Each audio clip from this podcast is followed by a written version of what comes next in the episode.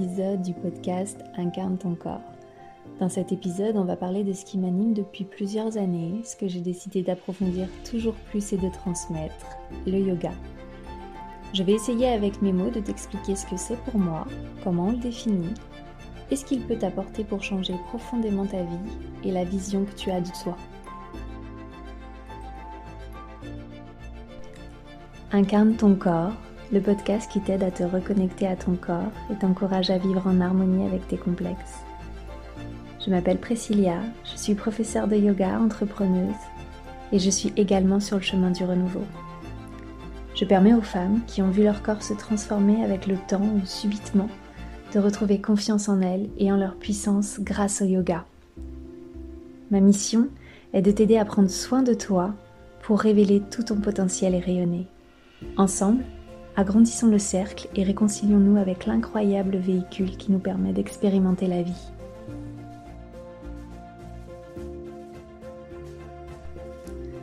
Si cet épisode te plaît et que le podcast semble être utile à d'autres personnes, évidemment n'hésite pas à le partager et tu peux également, si tu le souhaites, le noter sur iTunes ou le mettre dans tes favoris sur ta plateforme préférée.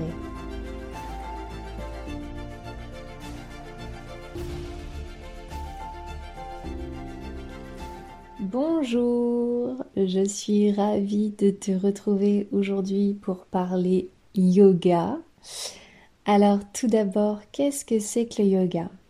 Pour la plupart des occidentaux, et c'est également la perception que j'en avais au tout début de mon initiation, c'est que le yoga est une gym douce que l'on pratique sur un tapis.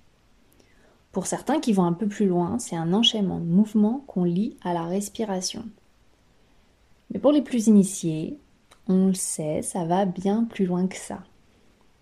Le yoga est un courant philosophique initié en Inde depuis plus de 3000 ans avant JC. Quand on parle de courant philosophique, il me semble alors évident que ça ne se limite pas à faire de la gymnastique sur un tapis. En sanskrit, la langue des textes sacrés indiens, yoga prend sa racine dans le mot yuj, qui a plusieurs sens et parmi eux, on a unifié, lié, connecté, intégré, concentré, joindre les deux bouts, mais aussi fixer l'attention sur un objet. Bref, sa définition est multiple comme sa compréhension. Le yoga est une philosophie, une spiritualité, c'est holistique et ça peut devenir à court ou à long terme une façon de vivre. Si la philosophie du yoga t'intéresse et pour en comprendre l'essence, je t'invite à lire les Yoga Sutras de Patanjali. On trouve beaucoup d'exemplaires de différentes éditions qui sont très bien expliqués. Les outils que nous offre le yoga sont intimement liés à sa philosophie. On observe dans le yoga dit traditionnel, celui que nous explique Patanjali, huit membres différents qui sont tous aussi importants les uns que les autres.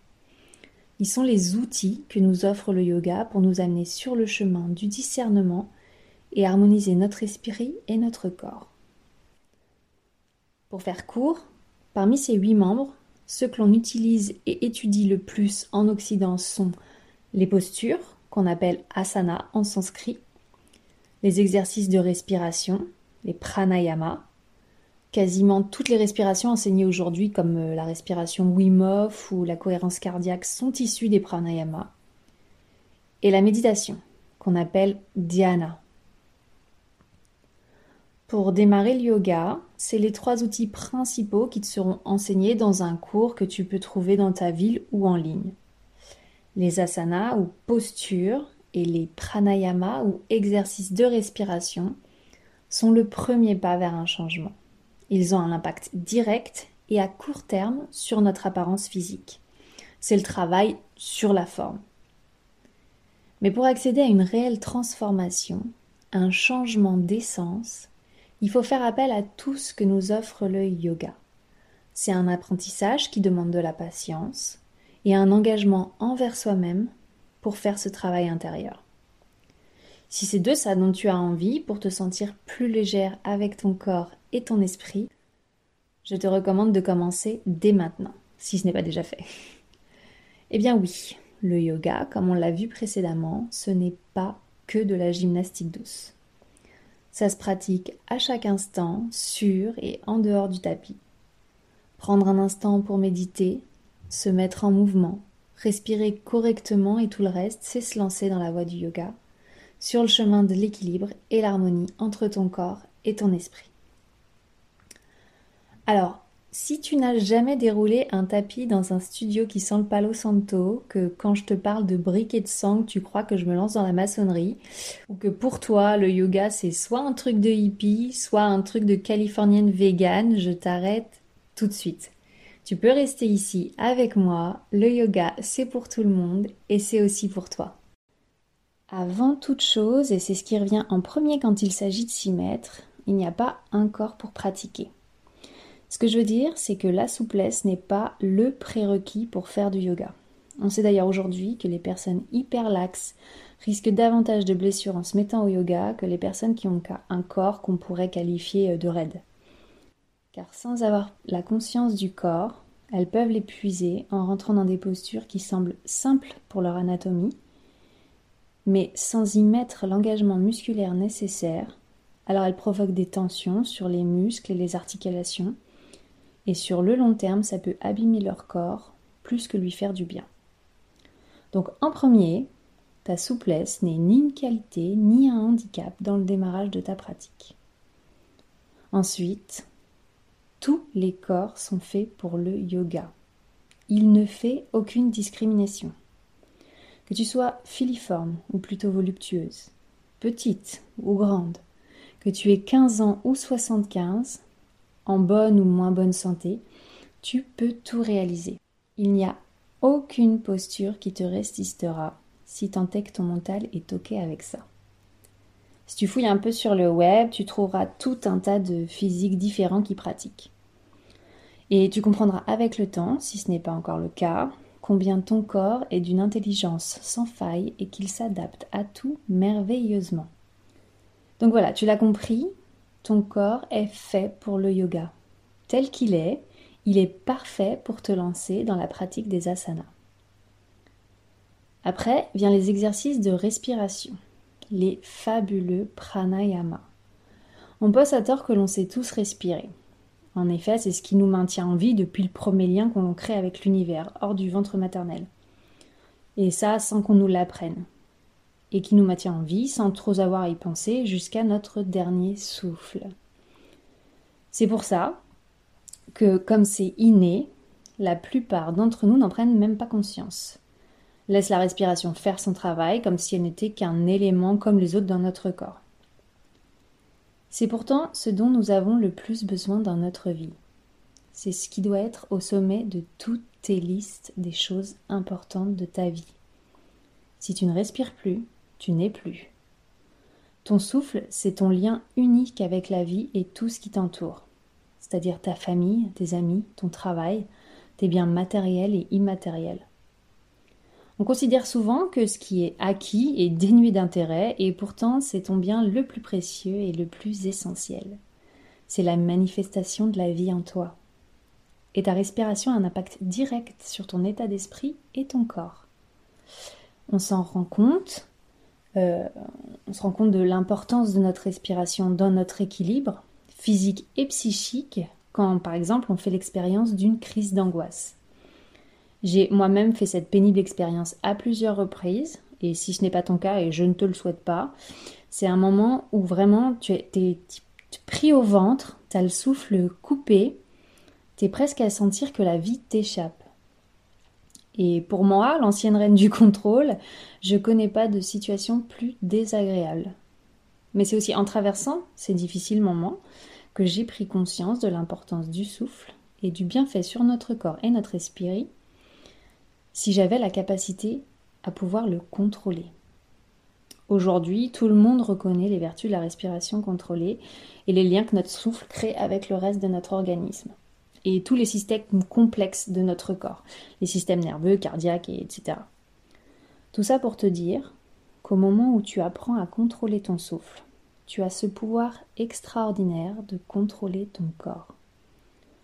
Comment pourrais-tu mieux communiquer avec lui?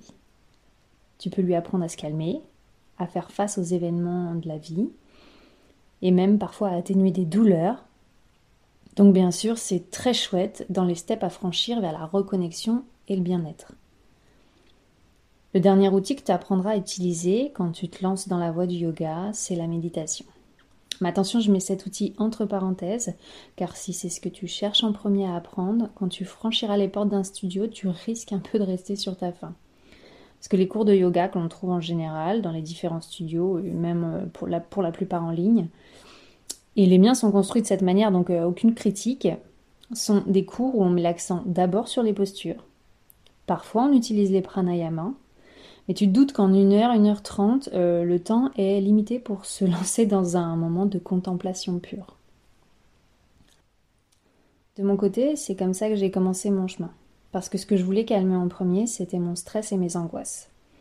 Alors naturellement, et sans trop savoir pourquoi, je me suis tournée vers la méditation. C'est quand j'ai commencé à m'intéresser un peu au bouddhisme. Et ça, c'était bien avant de dérouler mon tapis.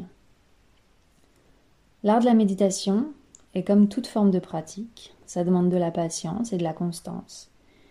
Mais comme tous les outils que j'ai cités précédemment, c'est merveilleux. C'est gratuit et c'est à la portée de tous. La méditation a un impact sur nos vies et par rebond sur celles des gens qui nous entourent. Elle permet de réduire le stress et c'est surtout pour ça que les gens s'attellent à méditer aujourd'hui. Mais elle a plein d'autres super pouvoirs. Amélioration du sommeil, réduction des risques de rechute en cas de dépression et dans quelques cas aide à la guérison. Comment dire que je sais pas comment mieux te le vendre Et c'est très simple de s'y mettre. Ça peut être une minute pour commencer et avec la pratique, tu resteras de plus en plus longtemps. C'est difficile au départ car on a plein de fausses croyances au sujet de la méditation. Et ça peut aussi te barrer la route dans la pratique de la méditation. Mais une fois que tu auras compris que la méditation, ce n'est pas de ne plus penser, que ce n'est pas s'installer en lotus, fermer les yeux avec les pouces et les index qui se touchent, que ce n'est pas entrer en transe, une fois que tu auras bien dégommé toutes ces fausses croyances en toi, alors je t'invite à démarrer tout simplement dans le silence, en te concentrant sur ta respiration. Tu suis le filet d'air qui rentre et qui sort de tes narines. Ou bien tu peux commencer en suivant une méditation guidée. Et d'ailleurs, dans le prochain épisode, je te guide dans une courte méditation et je te laisse observer, si c'est la première fois, les effets de cette pratique. Bon, ça me paraît jusque-là donc une voie idéale pour se mettre sur le chemin de l'acceptation de soi. Simplement parce que c'est ce qu'on apprend en premier. Le yoga, c'est le concept d'union par excellence. Il permet des moments d'apaisement et donc mener vers des réflexions sur soi. Je pense qu'il nous offre l'opportunité de comprendre le fonctionnement de notre corps et donc de l'appréhender et le regarder différemment. C'est efficace pour se lancer vers une transformation personnelle pour apprécier qui tu es dans ton intégralité et prendre confiance en toi. Le yoga te mène vers qui tu es. C'est d'ailleurs l'objectif principal. Tu apprendras que tu n'es pas ton travail, tu n'es pas tes émotions ni tes désirs, tu n'es pas tes biens matériels, ta maison, ta voiture, etc. T'enlèves tout ça, t'épluches l'oignon, et tu découvres qui tu es vraiment, l'âme qui habite ce corps, tu apprends qui tu es et ce qui ne te définit pas. Évidemment, euh, t'attends pas à la compréhension de tout ça dès la première pratique d'asana ou après ta première méditation. Mais laisse-toi le temps. Si tu te laisses cette chance, que tu te choisis, tu t'offres ces moments avec toi-même sur ton tapis. À court terme déjà, je pense, tu devrais ressentir un changement. Physique d'abord, et puis psychique. Et c'est là que tu risques de découvrir les pouvoirs qui sont en toi et revenir à l'essentiel. Et si comme moi, c'est l'amour que tu décides de mettre en premier, tu vas gagner en joie, c'est certain. En tout cas, c'est ce que je vais essayer de véhiculer au maximum ici. S'aimer inconditionnellement, se donner de l'amour pour le répondre autour de soi. C'est pas plus difficile. En conclusion, le yoga met à ta disposition les postures, comprendre comment ton corps fonctionne, la respiration pour te reconnecter à la vie en toi, et t'apprends à prendre le pouvoir sur tes émotions pour qu'elles ne dirigent plus ta vie. La méditation va t'initier vers la conscience de qui tu es vraiment, mettre plus de discernement dans ta vie pour une vision plus claire et plus juste, pour t'aider à prendre les meilleures décisions pour toi et impacter ta vie et la vie de ceux qui t'entourent. Tout ça, c'est pour toi. Revenir à toi, prendre soin de toi dans l'instant présent. Pour que tu apprennes à te mettre au centre, avec bienveillance et amour, à prioriser ton esprit et ton corps. Pour être aimé tel que tu es et comme tu mérites par la personne la plus géniale dans ta vie, celle qui t'accompagne dans tout, toi-même.